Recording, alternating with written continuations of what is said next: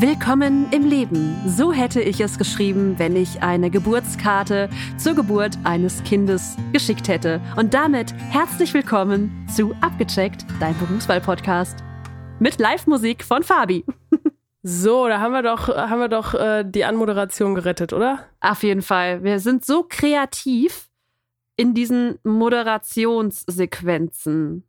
Ich genau, bin Jessie übrigens. Fabi. Jetzt haben wir euch gleichzeitig Oh. voll gelabert.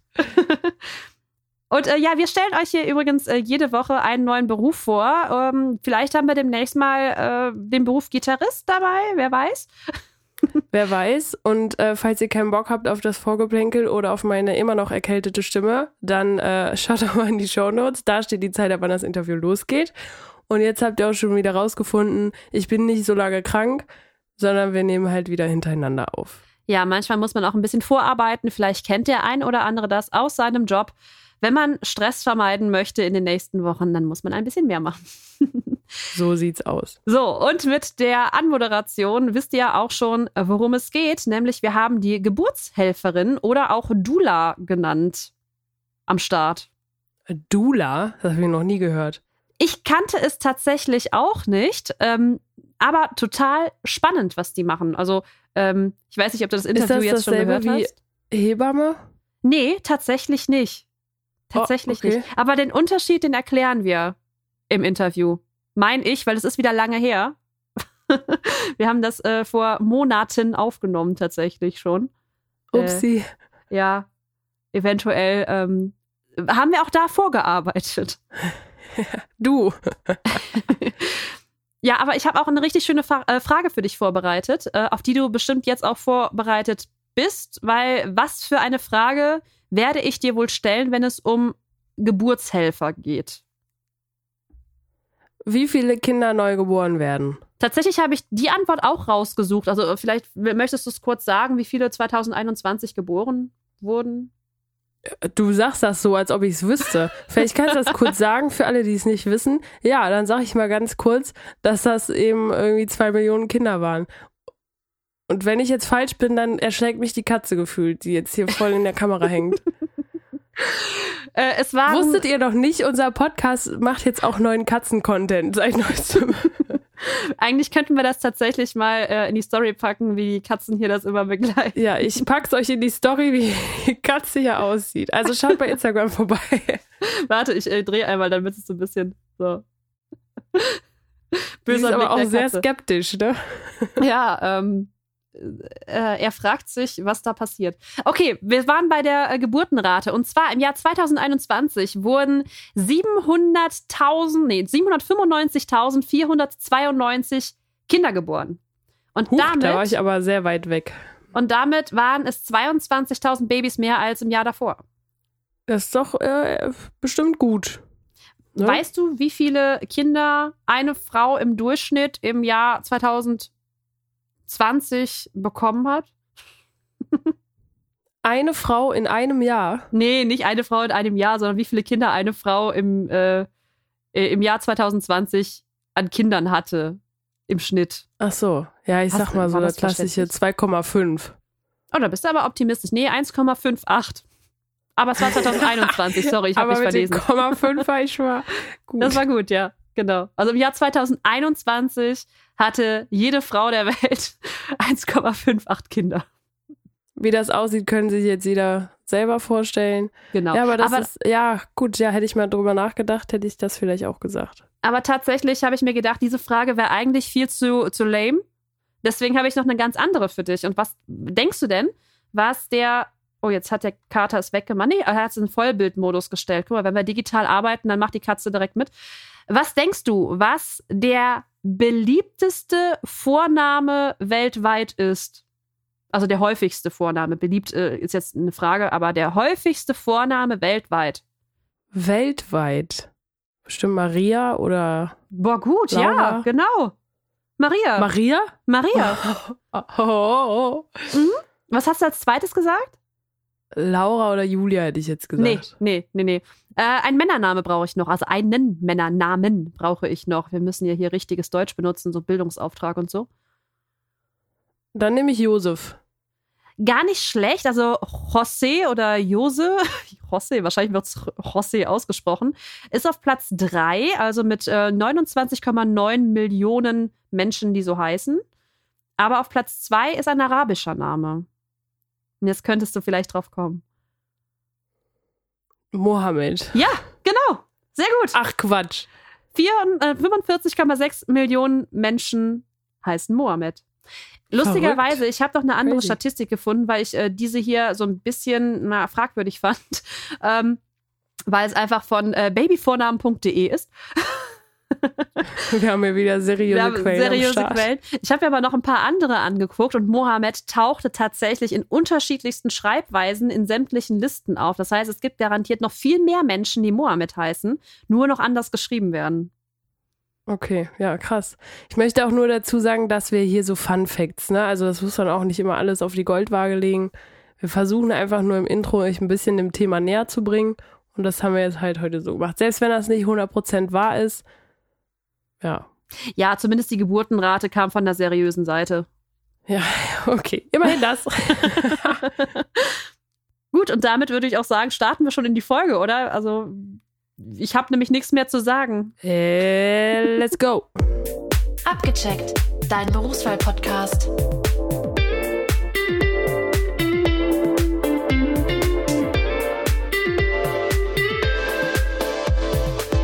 Mir ist Mareike. Mareike, am besten stellst du dich einmal den Zuhörerinnen und Zuhörern selber vor.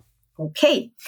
Ja, ich bin Mareike, bin 35 Jahre alt, Mama von drei Kindern, die sind jetzt sechs, vier und ein Jahr alt eigentlich bin ich Grundschullehrerin, aber ja, habe mich die letzten Monate in der Elternzeit ein bisschen umorientiert.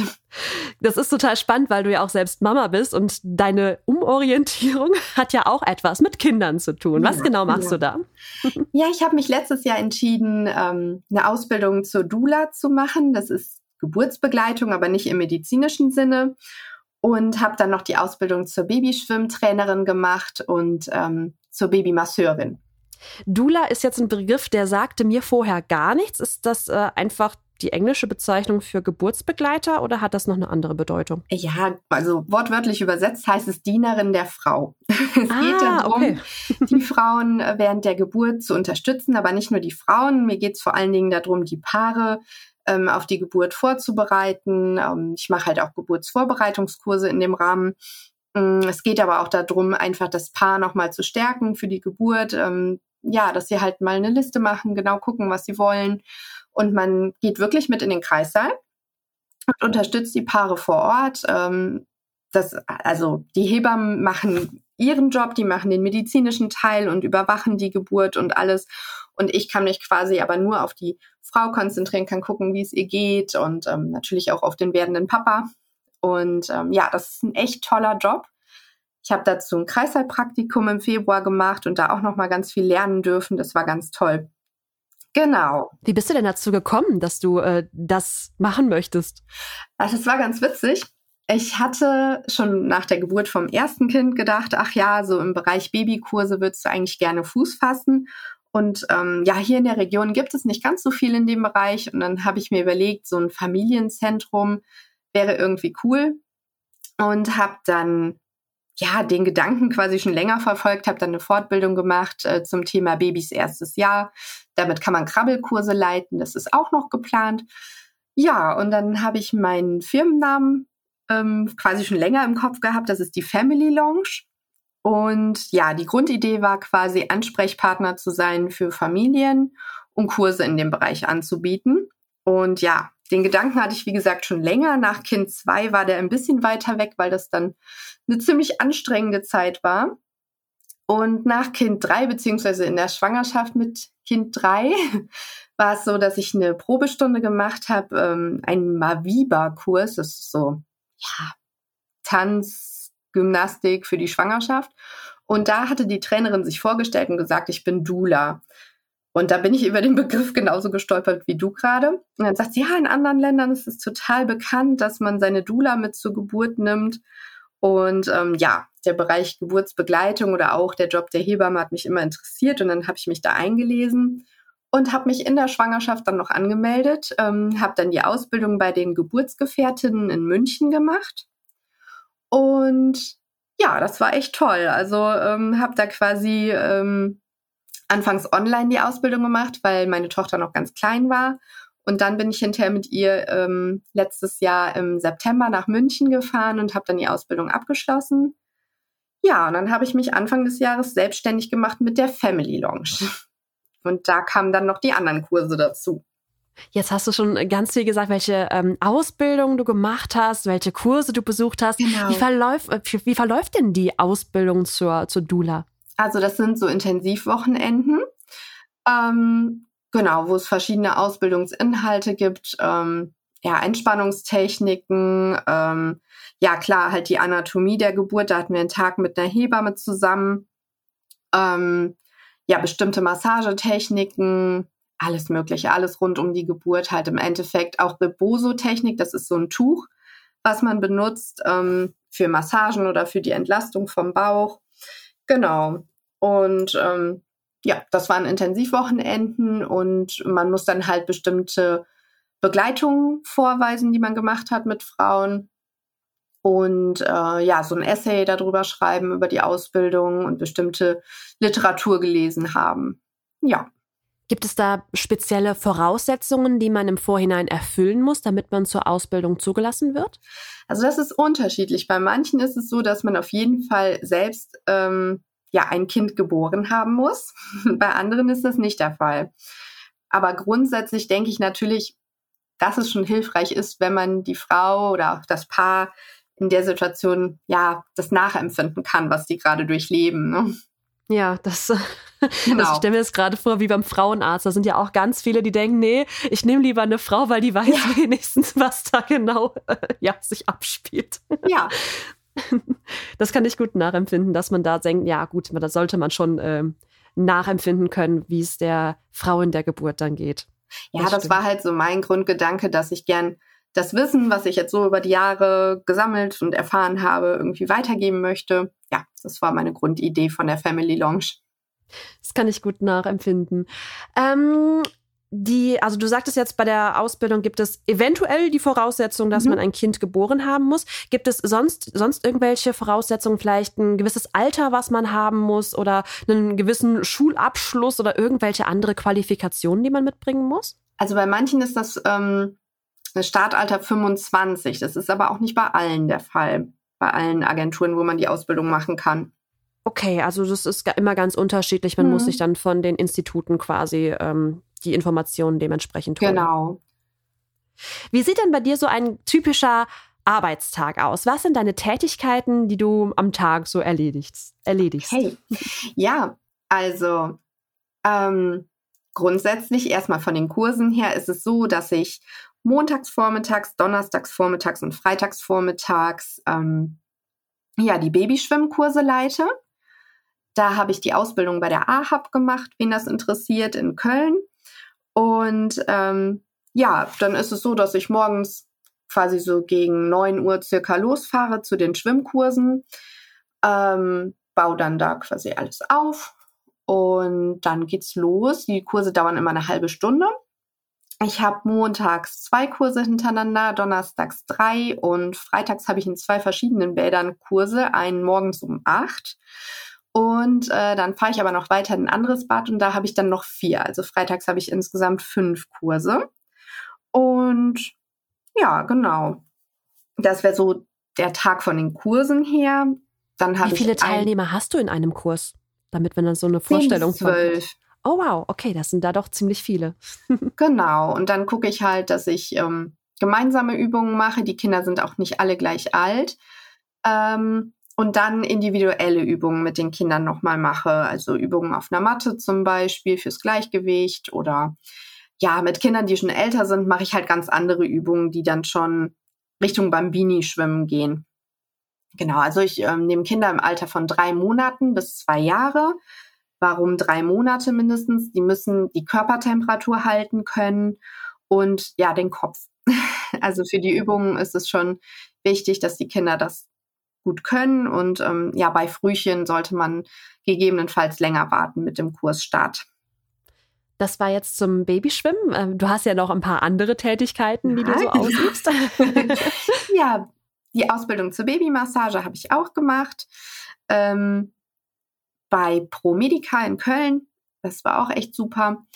Und ähm, ja, da ist es so, dass ich den Kurs einmal die Woche anbiete. Der dauert eine Zeitstunde, aber die Babys werden nicht eine Stunde massiert. Ja, so im Schnitt sagt man, dass die ganz kleinen so eine halbe Stunde Kurszeit genießen können und danach merkt man schon, dass sie unruhig werden, dass das einfach zu viel Eindrücke sind. Deshalb ist in der Zeitstunde eingeplant das Ankommen erstmal im Raum, den habe ich dann vorgeheizt.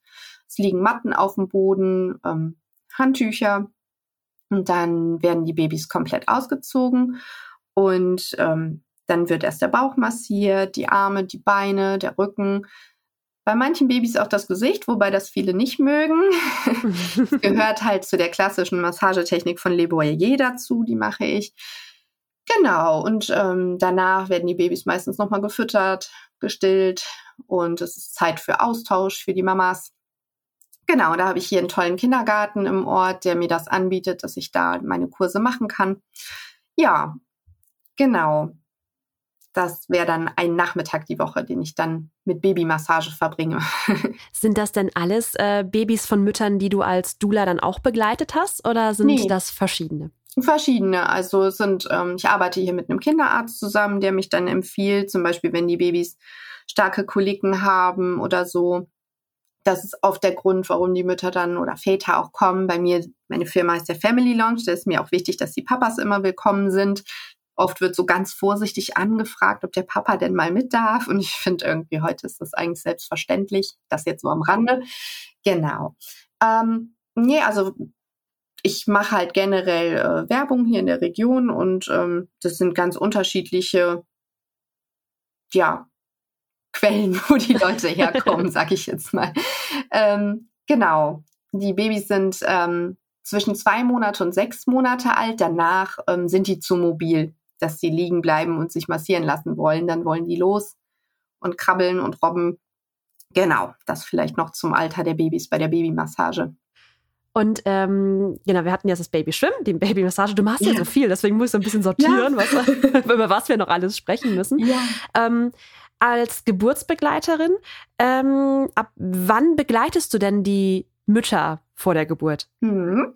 Also es gibt als Dula unterschiedliche Pakete, die man anbietet. Einmal, ähm, ich splitte das immer in die Schwangerschaftsbegleitung.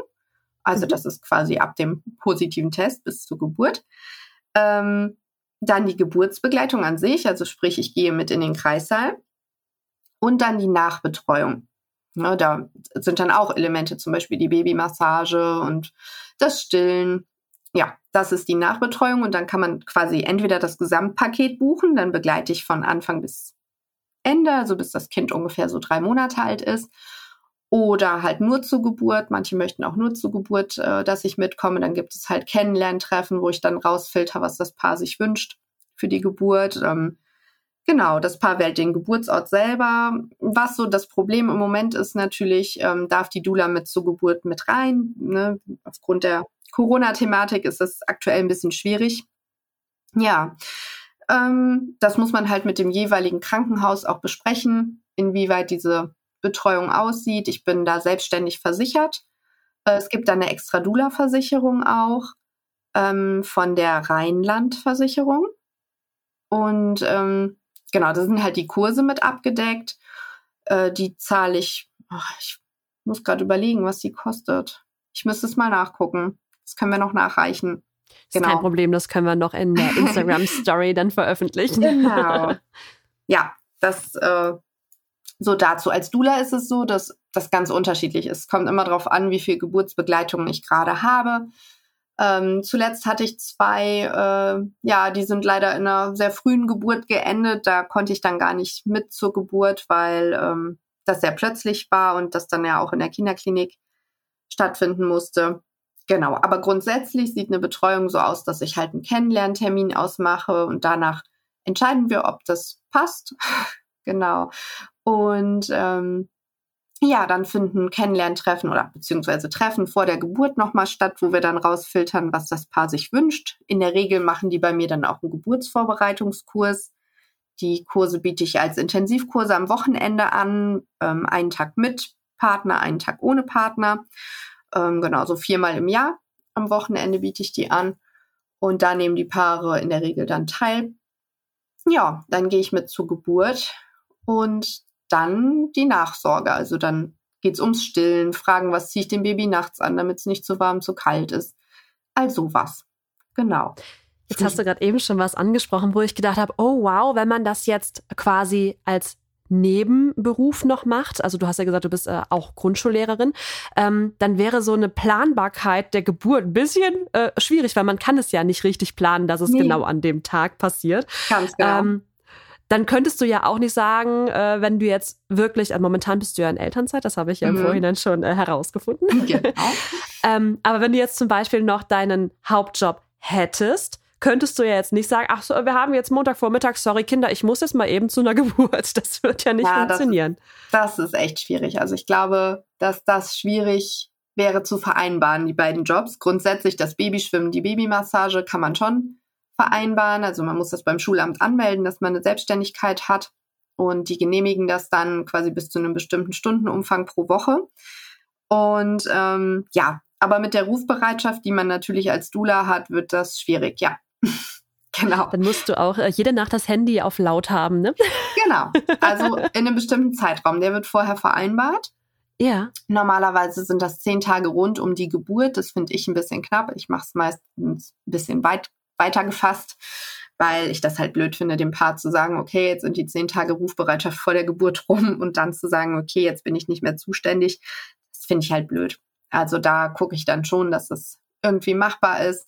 Also diese Rufbereitschaft von zehn Tagen ist quasi die Garantie, dass ich dann sofort zur Stelle bin. Aber ähm, ja, bei dem einen Paar, da zeichnete sich die Frühgeburt schon ab. Da habe ich dann gesagt, sobald ich aus dem Urlaub wieder da bin, ähm, bin ich auf jeden Fall erreichbar. Klar, ähm, ja, kann es dann sein, dass ich irgendwo unterwegs bin und von da aus los muss. Aber ja, das finde ich schon wichtig, dass man dazu bereit ist. Aber das muss man natürlich bei dem Job vorher einplanen, ja. Absolut. Jetzt hast du ja natürlich eine ganze Bandbreite an Tätigkeiten, die du ähm, ausübst. Was hm. davon macht dir denn am meisten Spaß?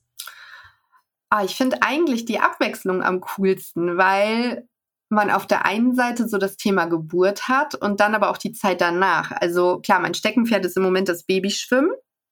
Es macht mir auch wahnsinnig Spaß. Ich war damals als Grundschullehrerin auch äh, Schwimmlehrerin und deshalb passte das halt auch total. Ähm, Genau, also bei der, beim Babyschwimmtrainer fordern manche halt auch, dass man vorher im Sportbereich tätig war. Ich habe halt ein, ein, Grundstudium Sport abgeschlossen. Ähm, ich muss es jetzt ehrlich gesagt nicht einreichen, aber ähm, ja, also äh, grundsätzlich ist es oft so, dass Physiotherapeuten das zusätzlich anbieten oder Hebammen. Genau. Gibt es auch eine Tätigkeit, die dir am wenigsten Spaß macht?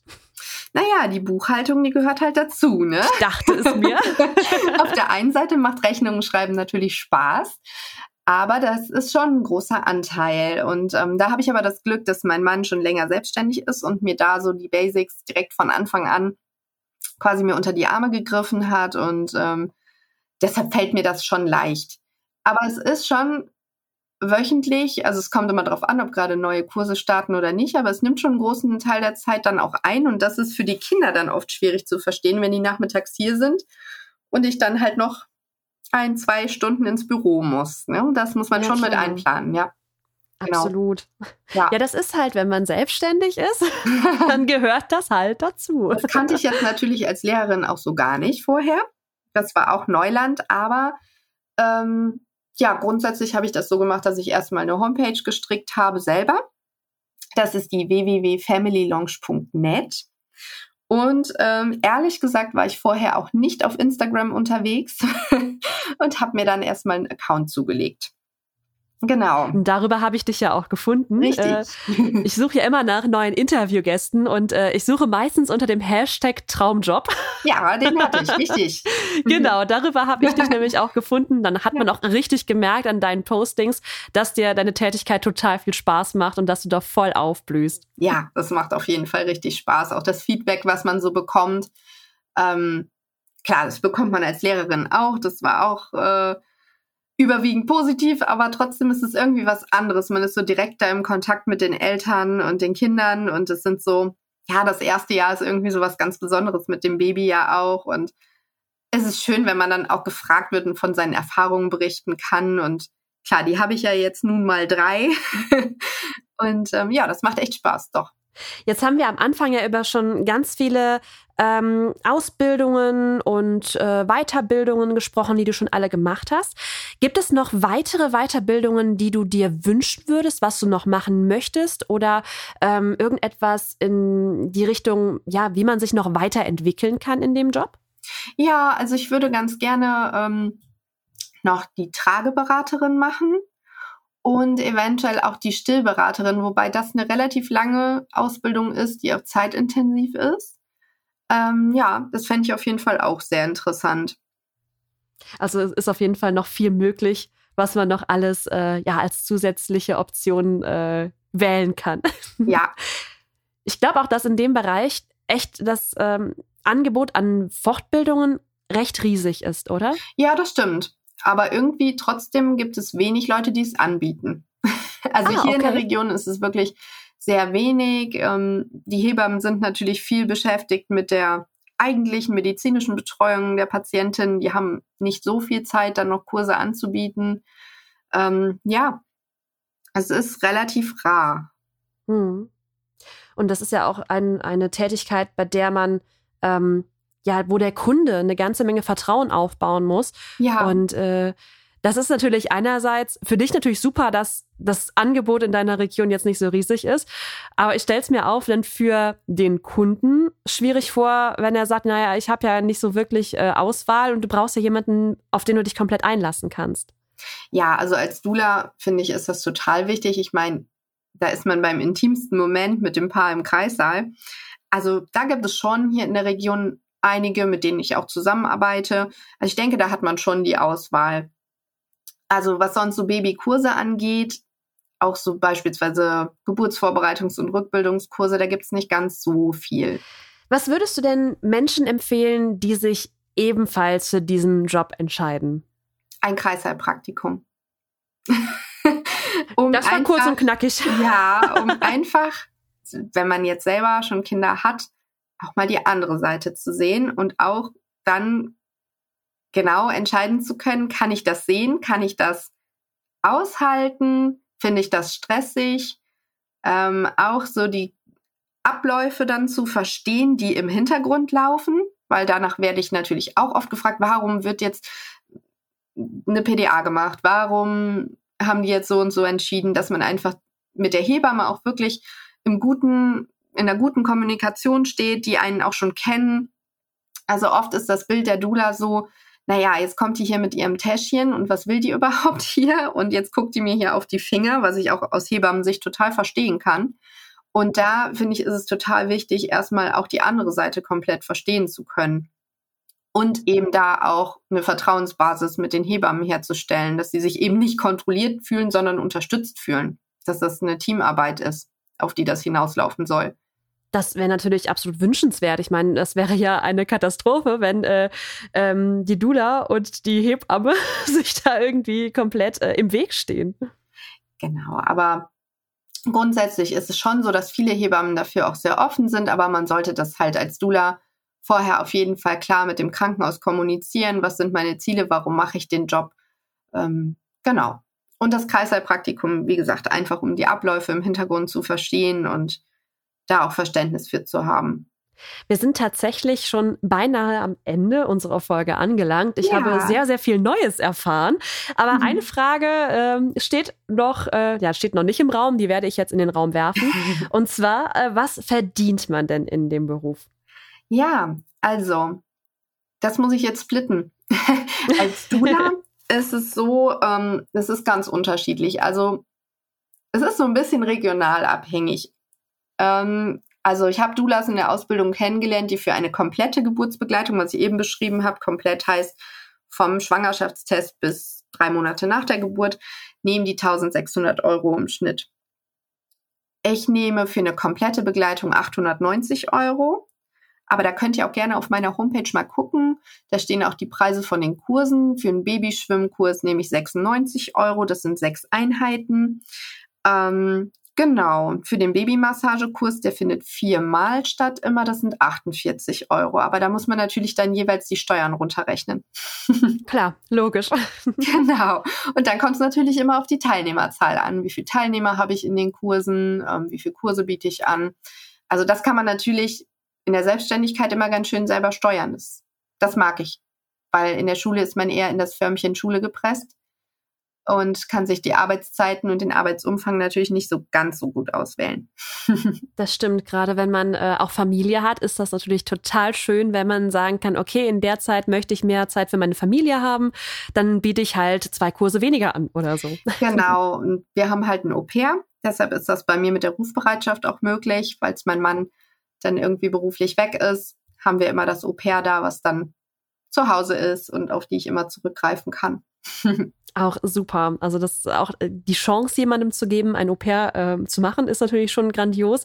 Aber dass einem natürlich dann auch noch so ein bisschen ähm, Arbeit abgenommen wird, wenn man selbst arbeiten muss, das ist natürlich perfekt. Ja, das ist schon sehr, sehr, sehr toll. Liebe Mareike, wir sind am Ende angekommen. Ich danke dir von ganzem Herzen, dass du dir die Zeit heute genommen hast, mit mir das hier durchzusprechen und deinen Beruf vorzustellen. Wie gesagt, ich kannte das vorher gar nicht ähm, und dementsprechend habe ich ganz viel Neues dazugelernt. Ich verabschiede mich an dieser Stelle schon und übergebe dir das letzte Wort. Ja, ich bedanke mich auch und ganz liebe Grüße an die Zuhörer. Und wenn ihr Fragen habt, könnt ihr euch gerne melden. Und ich hoffe, dass ich da ein bisschen äh, Licht ins Dunkel bringen konnte in der Berufswahl. Abgecheckt, dein Berufswahl-Podcast.